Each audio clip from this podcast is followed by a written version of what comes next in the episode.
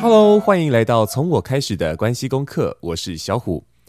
好久不见，因为我们最近啊，在教学工作上正在忙一些比较急迫的案子，上周就没有更新了，跟大家说声不好意思。这一次呢，要跟你分享我们到亲子天下 Podcast 节目《关系相谈所》与陈品浩临床心理师的对谈，分享我们写《从我开始的关系功课》这本书的初衷，还有在关系中的许多体悟。用爱的延长线连接家的新关系，我是陈品浩，欢迎来到关系相谈所，陪你觉察内在自我，理解人我差异，让爱与连结不断线。Hello，各位关系相谈所的朋友，大家好，我是品浩，你们最近好吗？我们关系相谈所其实一直以来都邀请非常多的专家，不管是心理师或智商师，还是两性专家、亲子教养专家等等，来到节目中，就是和大家一起来聊聊我们在关系里面，在自己跟对方之间尝试经营出一段有品质或者是不内伤，甚至更好的话，就是我们可以一起共好成长的连结啊。那更多的时候，其实道理跟现实总是会有不小的落差嘛。好，尤其是当彼此关系越紧密的时候，界限也不是就是可以一刀分的状况底下。你知道，就我们在那个关系里面，当情绪来的时候，冲突往往也会因为这样就是更加剧烈。所以，怎么样在亲密关系当中能够增进对自我的觉察跟接纳，然后甚至是进而可以升华成对于一份关系品质的成长？那这真的我自己个人是觉得很需要时间的勇气跟智慧。所以今天基于这样的一个勇气跟智慧，我们在节目当中邀请到了一对货真价实的夫妇来到节目现场哦。他们跟很多听友一样，也是从呃真实生活的人际相处当中去学习怎么接纳自己，然后面对人跟人之间的一些难题。他们有一个 podcast 就叫做《从我开始的关系功课》。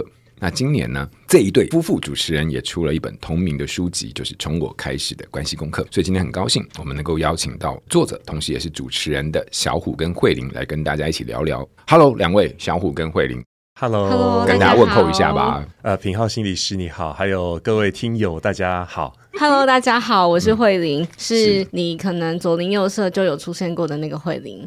对，然后我就会特别加一句，我可能是大家认识的慧玲里面年纪最轻的那一个。哦，那这个我没有很想知道了，太伤人了。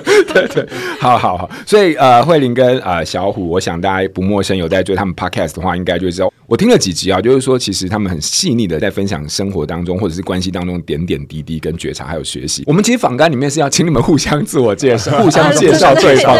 你觉得对你们来说会是一个挑战吗？从现在就开始面临关系上的。可以，可以。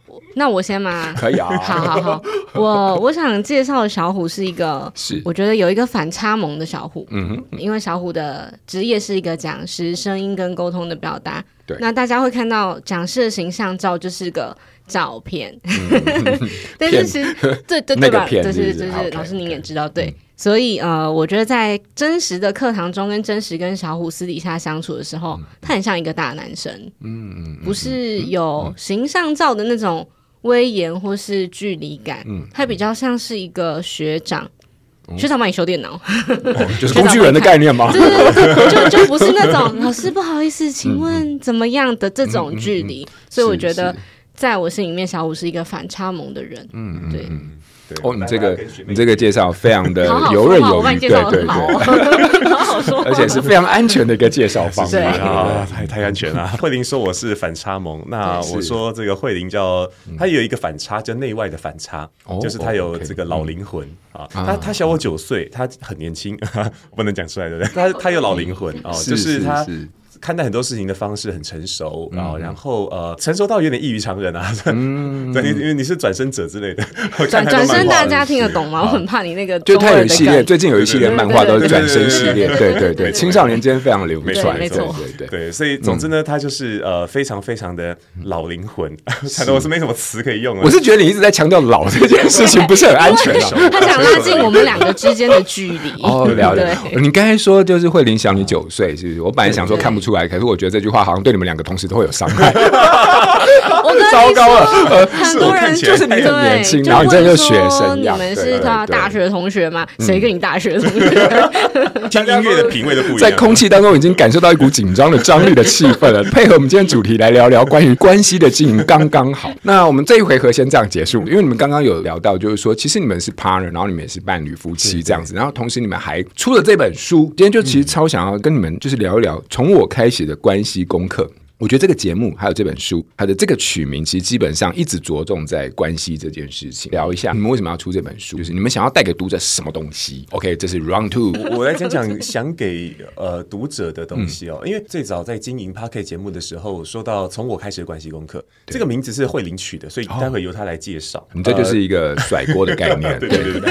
但是因为我认为他很想讲这样，好好。但是呢，我觉得从我开始这个为什么会那么有感觉？嗯，是因为呃，我我觉得很多的关系里面哦，如果没有先把自己与自己的关系照顾好，我们很难去跟更好的跟别人照顾。就跟我们身体的关系一样，我最近我有去检查，发现我有那个椎间盘突出，这个饱受腰痛之苦。那刚才走路的时候都是每每一步都蛮小的，那然后就会感觉到说一直以来心情就很差，然后然后听到大家都很愉快干嘛，然后我就觉得心情好差，看什么都不顺眼，或是动不动就会很想犒赏一下自己啊之类的。当我在这种属于内在消耗的状态下的时候，我们很难去回应别人的一些话语。他在车上跟我分享，跟同事哎，那聊很多很很棒的东西，我心里面觉得有一个我，就是平常的我，就想要回应他说：“真的啊，太棒了，哇，对未来好有希望哦。”有一个这样的声音，但另外一个自己就跑出来，所以告诉我说：“哦，可恶啊，怎么那么差？为什么我要这种身体？为什么变这个样子？为什么是我？”啊，就很多的那种 murmur 会跑出来。了解，对，所以当我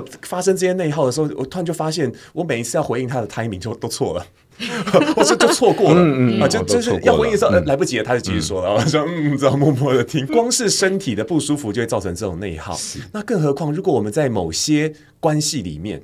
嗯，比方说我们跟家人之间的关系没有那么好，嗯，然后我们常常觉得好像芒刺在背，或者是常常觉得胸闷的感觉。嗯，离开了家，到外面与朋友相处，然后再跟与同事相处的时候，你会发现，哎，可能。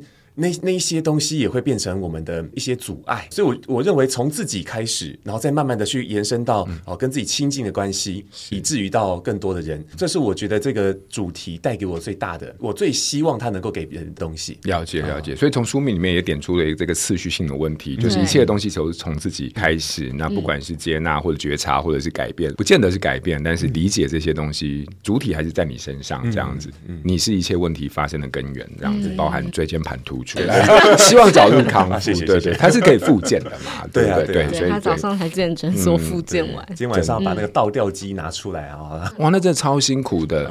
那我听到小虎这样说，我完全可以理解为什么会拉拍。就是你讲那些世间的美好的时候，我心里面一定会，我表面上就会跟你说，哦，真是太棒了。然后心里面想说，祝他们都早日得到椎间盘突出。大概就这样的概念，就是人超矛盾。对，哎，对不起，同事们都是二开头，表示呃不想跟小虎老师一样。跟小虎说，这个书名还有这个节目名称也是你取的，对对对，你的起心动念。我一开始其实是因为呃，一个是我们两个没有想过要一起工作，也是因缘际会误打误撞就走上了这条路。嗯，那我们一起工作，又一起跟就成为父母嘛，有两个小朋友，我们还一起，我觉得有点像是。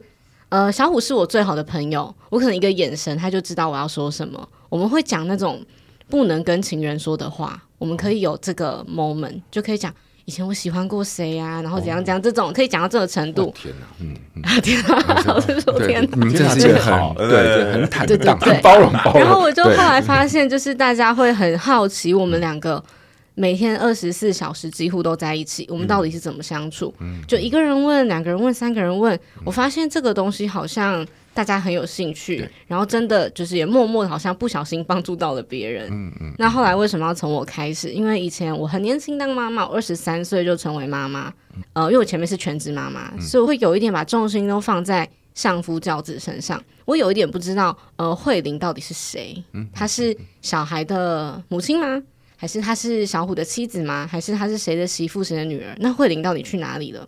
所以我有很长一段时间是状态很不好的，嗯、就是小虎回家就会对他发脾气，嗯、就是所有情绪往他身上倒，或是往小孩身上倒。可后来发现，其实所有的问题不是小虎不好，或是小孩不好，或是谁不好，而是我没有跟自己好好相处过。是，又加上要一起工作，所以更多时间的摩擦、沟通、交谈，我就发现其实我把自己照顾好，嗯、我可以跟自己就是相安无事。之后，我看很多东西，就像小虎讲的，我就很顺眼啦。嗯、小虎可能 maybe 他一个眼神是他觉得他很累，不是觉得我很烦。可是我就会把那个眼神放成是啊，你就怪我喽。嗯，但是我现在如果知道那个界限，关系的界限划开来了，那其实我可以照顾好自己，跟他的相处就不会这么的钻牛角尖。所以后来就想说，我们集结了所有关系的总和，嗯、就是要从我开始。了解，你刚才这一段分享里面，我觉得超多议题是非常值得在关系里面被大家好好的聊聊，包含你在一个。多重角色当中，其实失去自己的过程，嗯、然后又在一段呃很紧密的关系里面重新找回自己的开始跟学习，然后也透过你们两个很好的默契当中，但是也同时面临到非常多的冲突跟修复。哦，超棒的！我刚才想说，一个眼神他就知道你要表达，这这超难的。我通常我是一个眼神我就知道我死定了。所以所以来来来，回到你们的这一本关于从我开始的关系功课，因为我们在各式各样的那么多重的关系里面，比如说伙伴、夫妻，然后家长，嗯。你知道不同的身份就是不同的压力嘛？嗯，对。那你们要在怎么样的，在这么多的身份里面，然后又在这么多的日常的繁忙跟繁复当中，去找到自己的余裕，然后你们是怎么去帮自己？嗯、这个很多家长超需要怎么找到余裕？我觉得很多人连个余裕是什么都可能不知道了，是因为生活有太多东西要我们去回应啊。嗯，然后我们从小被教育成说要当一个机灵的大人啊，嗯，所以就总觉得好像很多东西都得要去好好的呼应，然后才会是好的。所以他不会意识到说，哎，需要有个余裕这件事情，只是不断有事情来，所以我赶快接住，哎，赶快接住。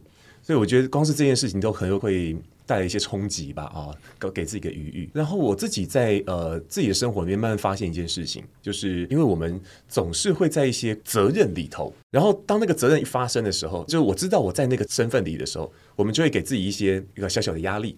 但我们也透过那个角色得到某些成就感，比方说，哎，在工作这个身份里面，工作会带给我们成就感，但同时还是一个责任嘛，也是工作的指令一来我就要完成它。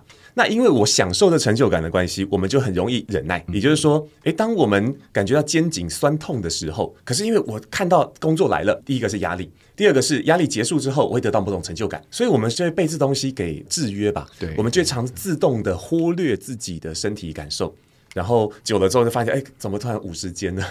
我要椎间盘突出。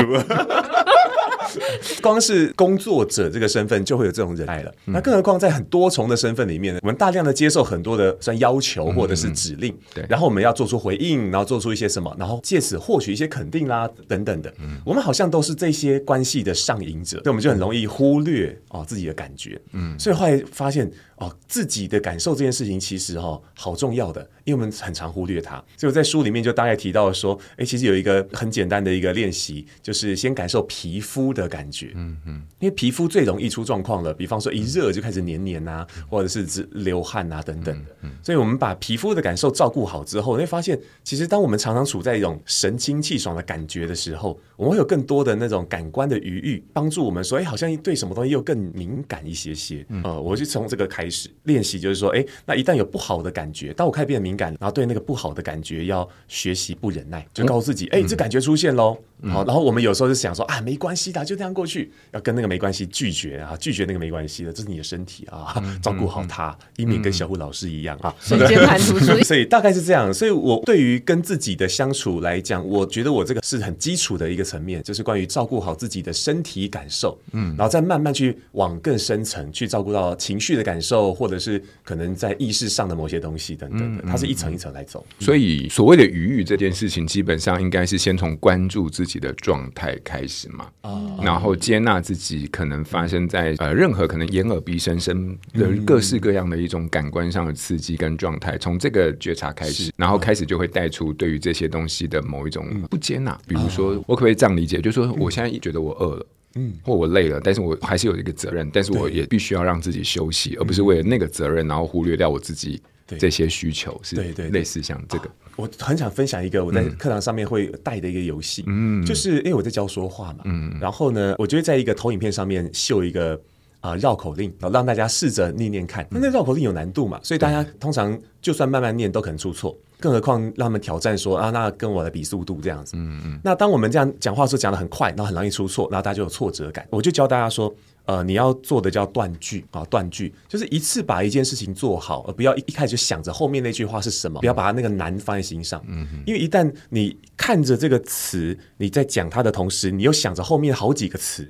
你的脑袋当下不够用，所以就容易出错。嗯嗯，所以我后来就给大家看一个超大字的，例如说，呃，金刚狼上网参观南港展览馆官方网站，好，我就把那个每个词分开，一次画面只看到金刚狼，啊，金刚狼看到三个字，你一定念得好，好，然后上网两个字，你一定念得好，参观你一定念得好，所以我每次都只出现两到三个字。最多甚至有一个字的，然后 叨叨叨叨，大家很快，他发现我按的很快哦，可是他大家都跟得上，这代表什么？代表我们很容易把未来放在这个当下，嗯嗯，而且放的太多，未来我们只要着眼方向就好了，但是我们有时候会着眼太多东西，一口气放在这个当下，嗯，于是把自己压得喘不过气，嗯，所以就少掉了那个反应的能力。所以我认为反应力好像不全然是大量的快速的刺激训练出来，而是说当我们知道怎么样给自己一点余裕。让自己慢慢来，好好把每件事情做好的时候，我们的反应能力通常就会很快。嗯嗯，哦、你刚才那活动好有趣哦，而且那里面我觉得哦，当下这件事情可以这么具体的在活动当中被展现，真的蛮有启发性的。对，所以我觉得我们可以一起来试试看。对，就比如说你想把你想要骂你老公的话，不要一长串，就是一次三个字，对对，在当下。所以说这个是小虎呃对于余裕的这件事情的看法嘛，嗯、就从感官开始的接纳，然后在当下这件事情的聚焦。那慧玲，嗯、我觉得每次接在小五后面讲，就会显得我的方法很……对，你不要把过去放在哦，我要活在当下，谢谢谢谢。呃，我自己的方法，我觉得有几个，一个是因为呃，有时候跟朋友小朋友都要找妈妈睡，小朋友都不要找爸爸睡觉，对吧？是吗，老师？你是希望可以得到我们的是吗？呃，对，我们我要那个普遍 爸爸们的心声。哎，这也是爸爸的爸爸的挫折感，好不好？每次说，哎，你们陪我睡啊，我跟你们一起睡啊，不要找妈妈。对，你在门口，对不对？那两个都在门口迎接孩子回来，然后孩子回来第一句妈妈呢？对，所以就是有的时候是陪小朋友睡着，有的时候如果他们睡着了，我还醒着，我会我会很珍惜小朋友睡着跟小虎睡着之后的事，就是那个妈妈的开心时间。但是我以前是很害怕一个人独处。我怕鬼，嗯、怕黑，嗯、但是我后来发现，那时间好开心哦。嗯、就是有的时候我可能会是，呃，还是会工作一下，可那个工作可能是创作，写、嗯、文章，或者是我很喜欢写日记，嗯、就是手写的，不是打在电脑的日记。嗯、我觉得那个书写的过程对我来讲，它是独处，也是充电，有一点像是我的脑袋是一个云端硬碟，我在把我想象很多很复杂的东西，透过写字就是输出去了。我的硬碟干净了，然后清空了，也整理好了，隔天它就可以重新，就等于它是 reset 之后重新运作。然后那些文字可能它可能也没有要给别人看，嗯、但他就是会觉得哎很舒服很开心。另外一个方式是因为我很喜欢追星，所以我会在他们睡着之后呢戴耳机，因为我们家还有其他家人嘛，我就戴耳机。然后就开始一个自己的迷妹状态，就觉得太好了。现在我是我，我不是妈妈，我也不是妻子，我管你们就是怎么看我，反正我就是很开心。然后自己在那边看着电脑，就是综艺节目唱歌啊，然后那边大笑。我觉得那是一个可以抓回来，像小虎一样，我就是我。然后我很关照我自己，我觉得那是我充电的方式。但是我一个是。呃，我会在晚上工作，比如说今天好了，我们要来录音，那我可能就没有时间回信啊，回讯息。那信件不是可以排程吗？我就会在晚上。做一点它可以自动导航的事情，我可能不能算报价单，不能算钱，嗯嗯、可是我可以回你说 OK 不 OK 这种信件，然后排成在比如说晚上十一二点写，我排成隔天早上八点钟才发出去，嗯嗯、我就觉得啊，我隔天好轻松，嗯、我就可以不用那么焦虑的来到这里跟老师聊天，嗯，就是这个是我自己的工作的方式，了解，那也不会耽误到同事们，就我们现在有一个团队，也不会耽误到同事们工作进度，可是那个反而会让我很安心，因为我很了解我是。可以晚睡但不能早起的人，嗯嗯、所以我可以两点睡觉，七点起床。嗯、但我没有办法十点睡觉，五点起床。嗯、比较清楚自己的状态，是，然后找到那个规律，就觉得哎、欸，好开心。然后我觉得鱼有一个是运动，因为我觉得运动会带来自己的成就感。嗯嗯嗯、我不是因为谁跟我说了什么话，而是因为我知道我可以掌控我的身体。当然，教练还是会觉得你好棒哦，你只是鼓励你。可是因为你抓到自己对自己的掌控感，我我觉得那个信心会不知道为什么那个跟工作的成就感是不一样的。是，所以我非常喜欢我的教练，在这里告白一下。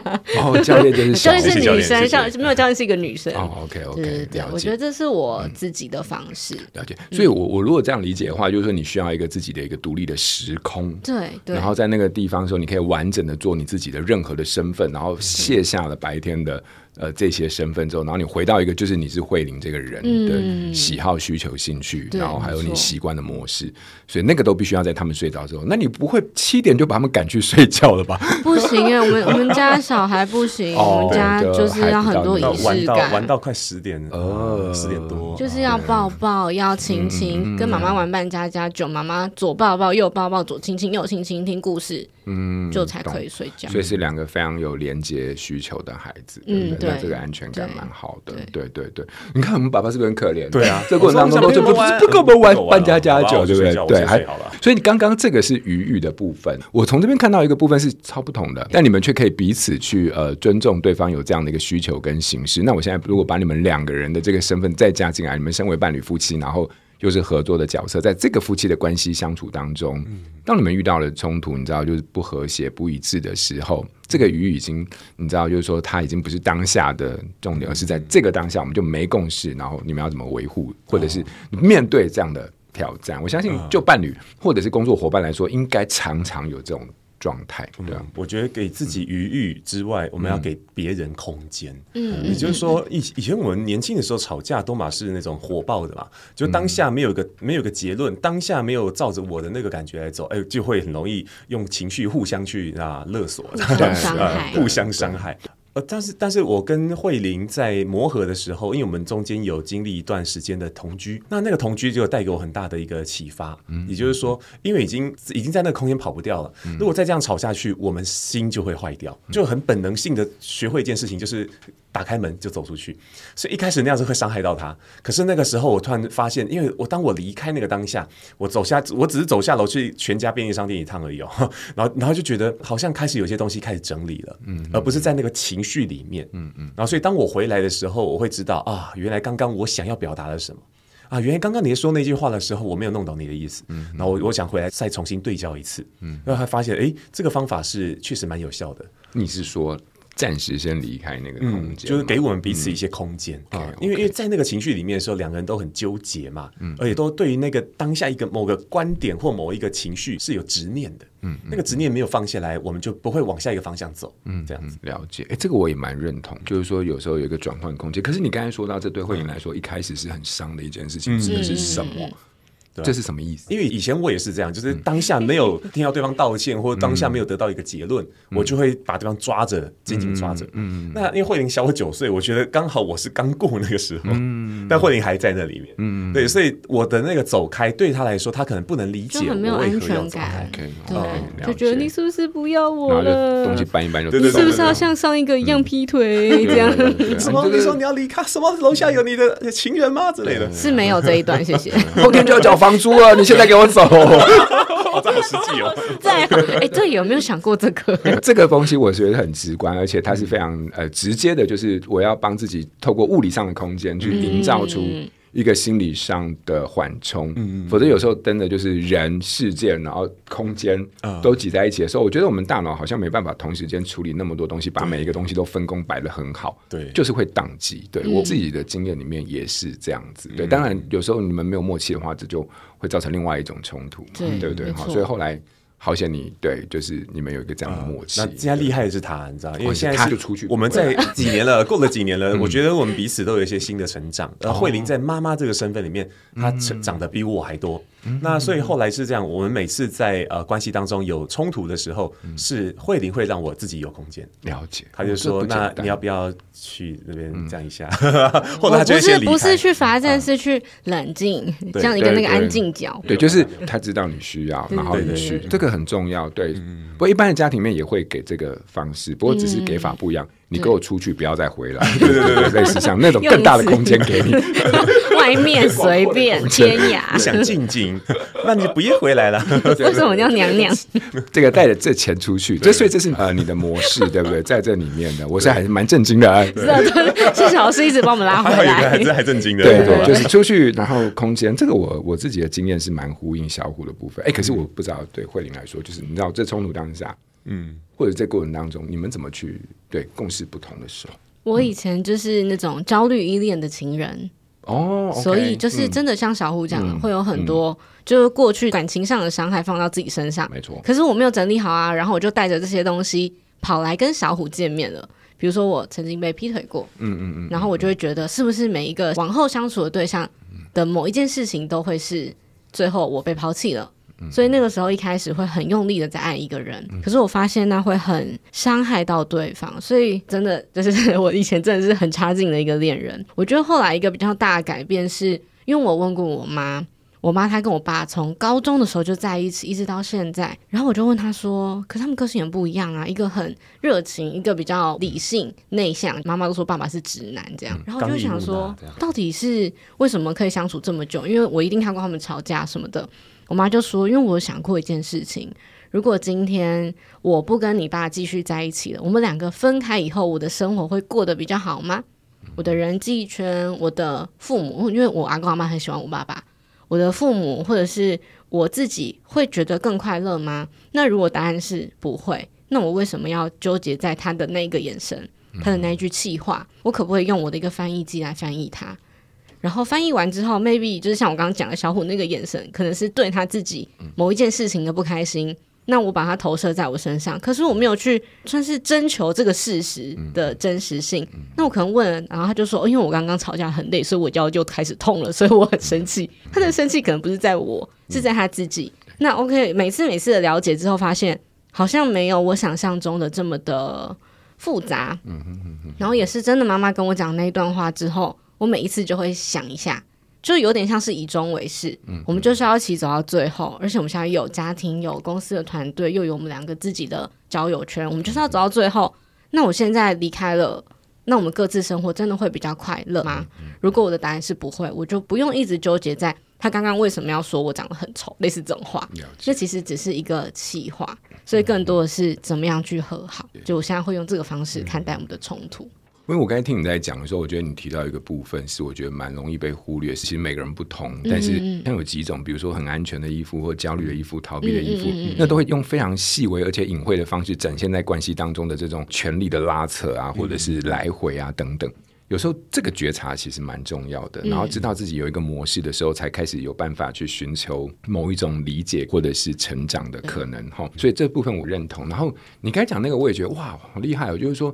你居然可以在那个部分里面慢慢的去雕琢出一个，就是尽管自己在这个当下，但也试图理解对方没有那个要伤害你的意思的立场。我刚刚突然想到一个，就是呃，因为我会写日记嘛，所以假设我们今天吵架，我如果还醒着，我就会把它写在日记里面。我会写下来，那个感觉比较像是今天跟小虎吵架了，然后我感觉到，就是他可能说的某一句话。让我感觉怎么样？我会把身体的感受记下来。可能他说算了，我突然就头皮发麻，然后我可能会累积很多天，不是吵架笔记，就是很多天的笔记之后回去看或者日记，可能不只是小虎，可能我的爸妈、我的亲朋好友讲的某一个话，他们可能很常讲算了，然后我会发现哦，原来统计数据显示我对算了这两个字有非常非常大的身体的反应，那可能是。我的某一个层面对于这句话或是这段词有一个呃既定的印象，那他就不是因为小虎这个人，或是不是因为爸爸或妈妈说的这段话，所以我才有反应。然后我就会累积了一个，我称它叫做情绪资料库，我就会有很多的呃一个动作，一个语言会让我什么感觉。然后我对于我的感觉越来越明显之后，我就会知道哦，其实很多是我可以跟自己说，那个可能是发生什么事情，以前怎么样，所以我现在会这样，跟这个人没有关系哦，就不会想要冲出去吵架或者是大生气。了解，哇，你这个真的是超难的，而且但是我觉得这个超有帮助的。就是看到自己模式背后跟自己过去生命的某一种连接之后，你就不会再把那个责任丢到眼前这个人身上，因为他就只是在唤起你过去的某一种其实还没有被看清楚的某一种生命的经验，所以才会从我开始。哦，我觉得超难的，但是我真的蛮鼓励，就听友们其实可以呃听到小虎跟慧玲分享这一段，我觉得蛮有意义，就是你自己把那个哦有特别反应这个东西，然后记下来，然后找到后面自己跟自己的某种连接或者是关系。然后在那个理解当中，当你下次有这种反应的时候，你就会知道哦，不是他，不是他，对，不是他，是我自己。对对，这蛮重要的，因为有些人我没有找的话，我们就会找到另外一种解释，然后以后都用那种解释，男人就是贱呐，对，就这样，他这样，男人就是贱啊，对，就就一直活在自己的一个扭曲当中。呃，那我再回到这本书，在第三章人际冲突的部分，有分享一句话，就是说正视自己心中的想要，然后。不再为了他人口中的应该而做出选择。不知道就是说，如果我们在亲子或者是夫妻也好，冲突的当下，嗯，你们两位是如何在理解这句话，然后做出你们各自的回应？嗯嗯，我想要先说，嗯，因为我觉得这件事情其实小虎帮助我比较多，嗯，因为呃比较年轻当妈妈，然后开始带小朋友。我其实不太知道我可以变成什么样的慧玲，我只知道我应该说应该成为怎么样的妈妈，跟应该成为怎么样的太太。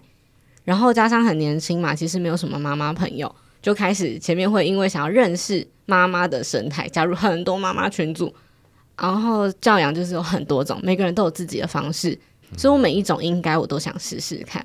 后来就会有一点迷失，觉得。啊，不行！人家说什么？那小虎我们不可以这样，嗯、会有一点被带走。对，那人家说，比如说什么什么学校比较好，是不是要去听一下？刚开始会被影响，嗯、那后来我就觉得，可是那个不是我们家想要的东西，嗯、那个只是因为我想要去符合大众的需求，然后我就很少可以让自己这么放松的当慧玲，我就会一直在妈妈跟妻子的角色，嗯、然后是一直到这几年可能开始一起工作之后。我有比较多的见解跟认识到不同的人，小虎就会鼓励我去做一些自己想做的事情。例如，因为我们最近做了一个专案，就是比较复杂，所以我一个很想要看的乐团的演唱会，可是那天是在假日，又在高雄巨蛋，我就会有点要吗？然后小虎知道这件事情之后，因为他会知道我很难开口，他用一个名义就说：“我们这次接了这个专案，你好辛苦。”然后这个专案就是什么事前事后啊，什么全部都是你在接洽的，他真的很累。那你当做给自己一个犒赏，你就去参加这场演唱会，然后你就去高雄住一个晚上，找一个朋友去，然后小孩交给我，他就不会变成是我可不可以去请求，而是他给我一个台阶下，让我去成为我的想要。小虎，你这样太窝心了吧？你觉得我们这个节目播出，你会成为多少男人的公敌？你知道吗？你把我们的整个标准又期待被拉高了。不过这个东西是一个很细腻的理解，嗯，跟体贴的一个回应。对他一次两次之后，我就会知道哦，所以下一次我可以自己提出来了。我们可能是因为之前其实试过一次两次，发现。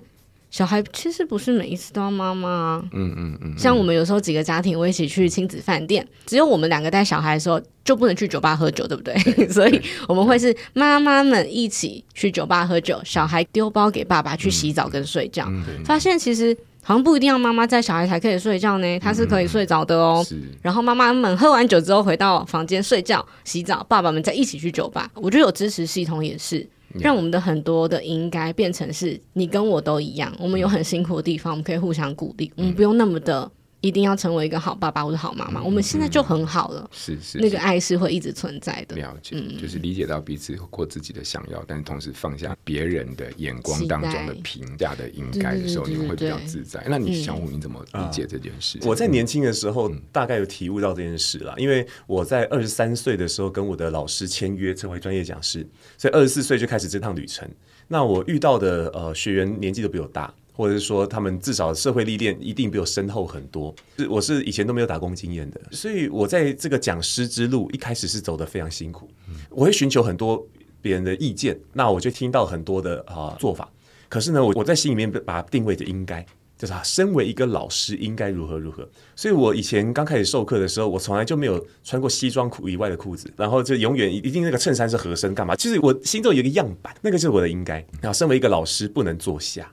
身为一个老师，不能在同学面前吃东西，有失老师的格之类的。甚至我后来呃，因为参加社团的关系，我终于有机会出国。我发现我的护照整整过期七年，也就是我超过七年是没有出过国的。嗯嗯、我明明那么爱玩，结果我，我出了社会没有好好玩过，这样对。所以我在那段时间里面，因为我很年轻当讲师，然后面临很多的不自信、自我否定等等的一些内在的功课啊，所以后来我慢慢就。发现好像这老天爷给我的一个使命，叫我帮助大家去，可能就是更好帮助一些跟我有一样问题的人，嗯，去看见这个问题，就是不要再用我应该来做事情，嗯嗯，应该用我想要，嗯啊，就我我真正想要些什么。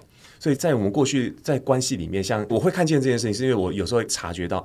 慧玲好像在某个角色里面，她卡住了，然后她在那边纠结。她其实非常想要，可是那个应该绑住了她。我想，那个应该不是为了绑住我们而存在的东西，那是帮助我们认识自己的存在的。我们不应该用那个应该来看。对，所以我才会提出那个邀请，就说那那不然就我来带啊，别害怕，你就去啊。对，反正小孩一两天没见你，不会一辈子恨你啊。对对对，所以我想想。这也很好啊，大家都很开心。当我们每个人都用自己的想要过生活的时候，每一个人心中都有一把火，能够去点亮很多东西。是，就最怕就是那个火被熄灭了，大家都变成应该机器，就是跟僵尸一样啊。嗯，大家活着，但每个人都像僵尸，很可怕。所以希望能够打造一个大家都在想要，而且。大家很快乐的那个世界，这大概是我我对应该的看法。所以，我们彼此帮助对方去看到自己的应该跟想要，然后同时也在彼此的认识当中，或者是接纳当中，慢慢的能够。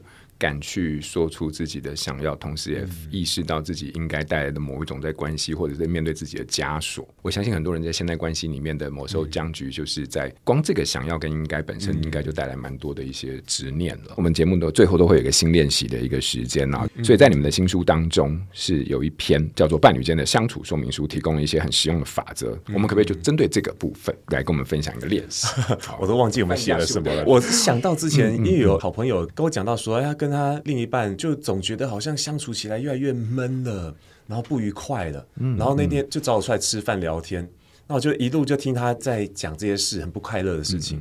然后我就问他一句说：“哎，你们平常会不会为对方为你做的事情说声谢谢？很很少哎。”哎，就觉得这理所当然的，他就有很多应该啊。他说：“我身为一个男人，做这不是应该的吗？所以我觉得不需要对方跟我说谢谢。可是你很想要他说，对不对？啊，对，啊是很诚实的嘛。嗯，但那我相信对方也是一样。那所以我觉得说感谢或者赞美。”这两件事情是很需要去做，嗯、我就跟他讲说，要不你跟你老婆来试试看。那一天的饭局结束之后呢，哦，这个他也没有跟我讲他到底有做了没有，是直到前几天他老婆发脸书的文章，就说到说，哎，从几月几号开始，然后他的老公啊邀请他做这件事情，一开始我们都很扭捏，可做到现在就觉得好像彼此之间多了些什么，嗯嗯嗯、然后现在要新的挑战来了，然后要要每天做什么东西，然后看到这篇文章我就好感动哦，就快哭了，就觉得哇。没有想到我那个时候淡淡的这一句有影响到他，嗯、对、啊，那所以我也觉得这件事情很重要。是我跟慧玲常常看到彼此的好，我们从来不把它当理所当然。嗯，因为从小我们的父辈或者是爷爷奶奶辈都喜欢说，你不要跟家人说谢谢了，不用不需要。说谢谢，因为我们是家人。但是我觉得，就因为是家人，我觉得他意思应该是不要客气啦，这样不是不说谢谢，是不是？呃，没没没，是跟他们说谢谢或赞美，他们都应不要，就是家庭氛围不一样，对，我们要很紧密，不可以有内外之分，这样子。对对对，就是以前有过这些话，所以那些应该曾经在我身上过。但是当我学会把这个东西丢开，当我学会。当我很喜欢你，我就说告诉你我很喜欢你。当我欣赏你，我告诉你我欣赏你哪里。就是我们每次把这些正向的感受都表达出来之后，就发现这对我的关系。无论是伴侣关系还是人际关系，都带来很大的帮助。嗯嗯啊，因为我就平常不是多话的人，但是当我变得很诚恳，当我对那些感觉，我把那些感受说出来，然后你会发现，哎，其实就促成了某些东西，那它会再带来很多很多不一样。呀呀，对啊，所以这是我大概的一个感觉。太好了，这个新练习就是从从感谢或者赞美开始，就是从感恩、感谢或赞美开始，或谢谢哦。我觉得这个东西是其实真正就是当你啊把它说出来的时候，其实语言其实也会影响到我们的思考。嗯，也就当你认真的在说这件事情，在感恩这件事情的时候，其实你就在重视，也在回应对方的某一种对你的在意。嗯，好，这个超重要的，很棒的一个练习。那我刚才看慧玲也偷偷翻了一下书，但我想说的不是两个人一起做，它有点像是两个人一起做，可是两个人在同一个时间做不同的事情。哦呃，因为我其实，在书里面有提到一个是，是我觉得婚姻的前提是要放大快乐。嗯，但有的时候，回到刚刚上一题，应该你今天喜欢看蜘蛛人，我应该要陪你去看，因为我们要约会。嗯，那我跟小虎从交往的时候就有一个很有趣的默契吧，就我觉得感情婚姻很像是配速员，有时候。我们两个轮流，他是跑者，我是配速员。有时候是我，有时候是他。我觉得是轮流配合的状态。比如说今天，呃，我们很想看电影，可是我想看文青电影，他想看那个热血或鬼片，但是我们两个不喜欢彼此那两部电影，我们就会做一件事情，就是我们一起去电影院。然后这两部电影可能前后差一点点的时间，嗯、我们会进到同一个电影院去不同的厅看电影，嗯、然后就出来吃汉堡王。嗯、他最喜欢看电影完吃汉堡王，嗯、然后聊刚刚哎那个怎么样，我那个怎么样。可是两个人都会很开心，我们可以听对方分享，嗯、可是我们可能不用一起在那个当下。反正看电影又不能聊天，一个人又不会怎么样，对，所以我们都是可以，就是我会一个人去看演唱会，然后后来跟他说，哎、欸，那个怎么样？他可以听我分享，可是他可能在那个当下不会快乐。嗯、那我在看演唱会的时候。他可能可以在家里，比如说小孩睡了，他就自己一个小酌一下或打电动。我觉得那个是我们都可以去互相配速的地方。了解，嗯、也就是说，你们可以彼此尊重对方的喜好，同时也不一定要把对方绑在自己身边，嗯、参与自己的喜好。对，在今天的节目当中啊，就是哎，重新练习的这个最后，然后再回推看到他们从呃面对自己的一个状态的理解觉察，然后再到关系当中种种繁复，而且又。复杂的很多的来回跟纠葛当中，掌握了或者是意识到了某一些原则，然后在爱的这样的一个大前提底下，其实也学会，而且共同经历了非常多的成长。好，那这些东西呢，其实都写在他们两位的这本书，叫做《从我开始的关系功课》当中，还有在他们的这个 podcast 也是同名的节目，叫做《从我开始的关系功课》。我相信，如果有兴趣的听友，也可以在这边看到，呃，跟着小虎跟慧玲在关系这条路上，我们一起啊、学习，然后一起成长。那希望今天呢，我们的内容啊，能够对你有所帮助，也希望你喜欢。我们再次谢谢我们今天的来宾小虎跟慧玲，感谢，谢谢，谢谢大家，嗯，谢谢拜拜，拜拜。亲子天下 Podcast，周一到周六谈教育、聊生活，开启美好新关系。欢迎订阅收听 Apple Podcast 和 Spotify，请给我们五星赞一下。也欢迎大家在许愿池留言，告诉我们你在每周新练习的时间中，生活有了哪些改变和发现。关系相谈所，我们下周见。